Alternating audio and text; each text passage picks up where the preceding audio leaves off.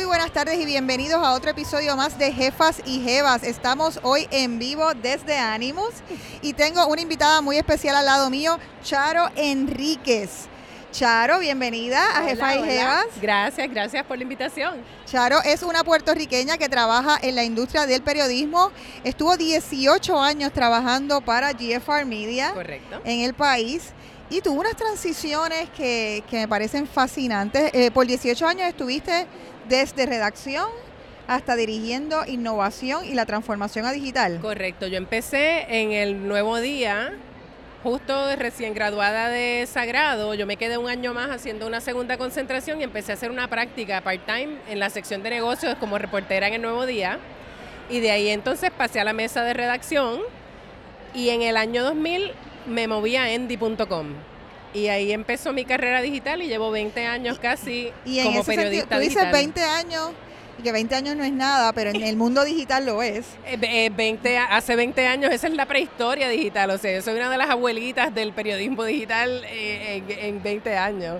Eh, y eso te abrió una puerta sumamente importante porque llegó un momento que dijiste, mira, me quiero ir de Puerto Rico, quiero seguir viendo otro norte. O sea, Sí. tenías una ambición mayor. Cuéntanos un poquito. Yo pienso que hay momentos en la carrera de uno que por más cómodo y más contento que uno esté, uno tiene que reflexionar en qué yo quiero hacer, a dónde yo quiero ir y si lo puedes o no hacer donde estás. Y yo llegué a un punto donde yo era la editora de innovación de GFR eh, y yo me vi en una posición donde si yo quería crecer y estirar un poco más las alitas y tener un poco más de reto, tuve que mirar y pensar y, y de verdad reflexionar porque es duro uno tomar la decisión de irse, eh, pensar dónde estaban esas oportunidades. Y me- a mí me parece bien pertinente eso que estás diciendo, pues porque a veces quedamos en un conformismo o tenemos, Sí. eh, ah, que ya yo tengo la casa aquí, ya yo tengo, yo creo que hay un, como un determinismo por el país.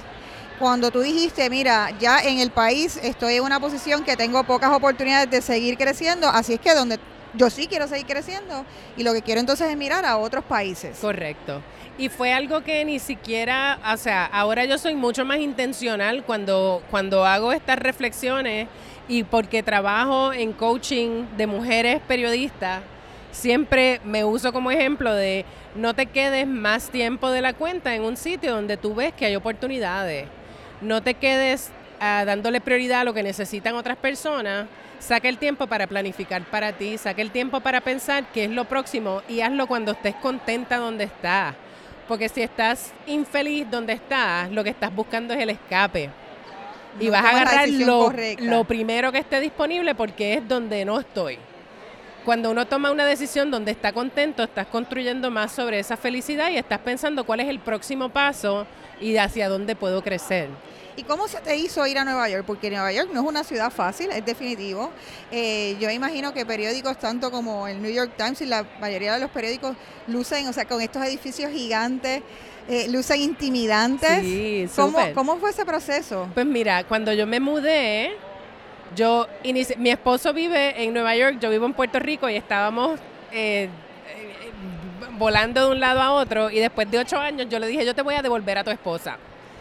Yo me voy a mudar para casa, empecé a hacer cajitas y empecé a mudarlas, pero él vive en Syracuse, New York. Y yo tengo una amiga que tenemos amigos en común y ella es amiga del editor en jefe de People en Español y le dijo, tú tienes que conocer a esta puertorriqueña, ella sabe de digital, tú estás buscando una persona digital y él me llama y me dice, ven a visitarnos. Y yo le digo a mi esposo, pues me están diciendo que vaya a visitar a People. Y cuando yo llego, el editor me dice, yo lo que estoy buscando es una editora digital, vente para acá. En ese momento yo no pensé Tú dijiste, yo dije, "Ah, sí, se me abrió la chévere, puerta. esto es una oportunidad chévere. Y le dije a mi esposo, te iba a dar a tu esposa, te la voy a quitar, pero por lo menos ahora podemos guiar y no tenemos que agarrar dos aviones para llegar. Y esa fue la oportunidad que a mí me abrió la puerta de Nueva York, que me abrió la puerta de, de mirar cómo trabaja una compañía multinacional, que era Time Inc. en ese momento, eh, y aprender sobre procesos nuevos y, y mirar más el tema estratégico eh, de, un- de una compañía de ese tamaño.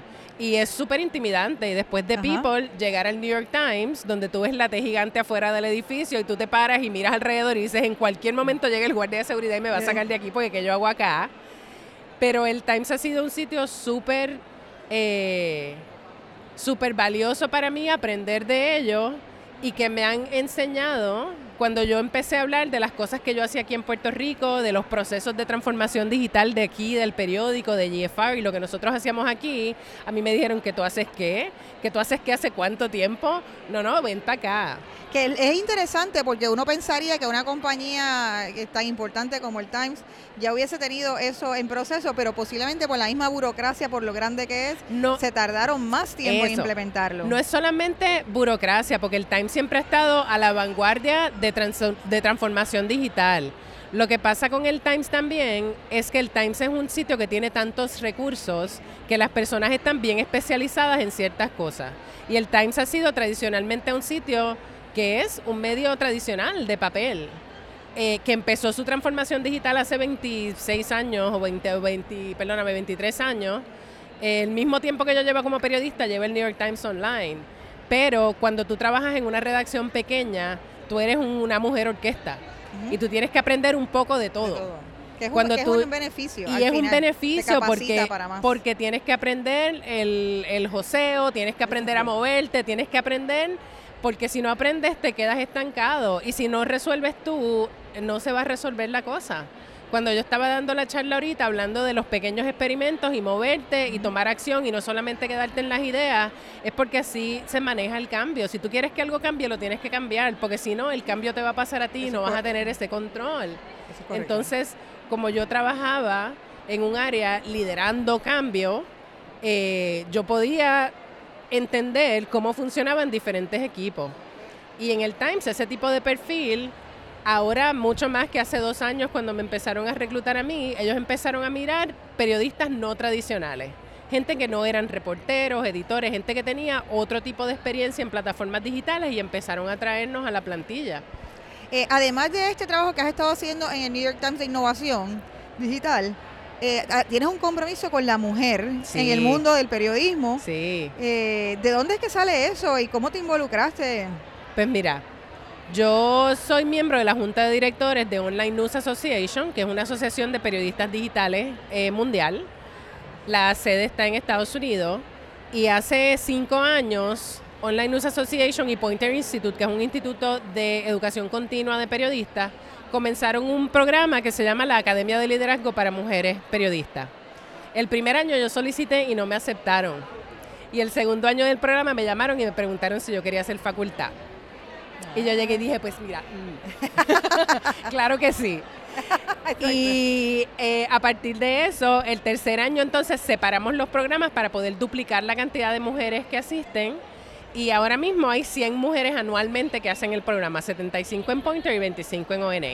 ¿Y por qué tuviste que había una necesidad de, hacer esto? Porque los hombres son quienes toman las decisiones. En el, en media. en, el media y en el mundo. Vamos a ser realistas. Claro. Si nosotros queremos ver cambio, nosotros tenemos que hacer el cambio.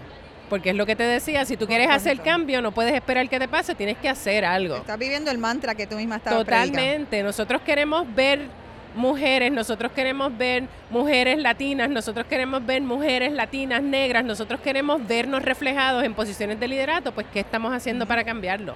Podemos o sentarnos a quejarnos de que las cosas no están cambiando o hacemos algo. Una de las razones por las cuales cuando yo tuve la oportunidad de irme a un sitio como el New York Times a trabajar es porque yo no tenía una puertorra nacida y criada en Río Piedras, Puerto Rico, estudiando en Sagrado Corazón, en el New York Times, que yo pudiera mandarle un tweet y decirle yo quiero tomarme un café contigo, cuéntame.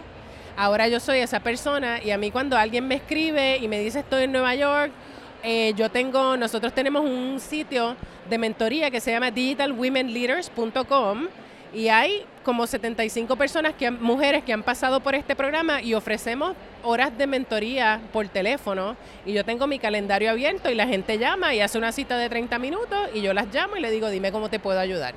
Y está dirigido a mujeres en periodismo que vengan, hablen con nosotros y si no puedes ser parte del programa, que es un programa de un año, puedes tener una llamada con una mentora y ofrecer ese acceso y esa apertura a gente que está trabajando en los medios y haciendo eso. Porque si yo he tenido esas oportunidades es porque yo he tenido personas que me han dado la mano, que me han dado oportunidades de crecer y desarrollarme en mi carrera. Yo no puedo llegar a un sitio como el New York Times, no voltearme y decirme, yo, quiero hacer eso para otras personas. Pues muchísimas gracias por esos consejos tan maravillosos.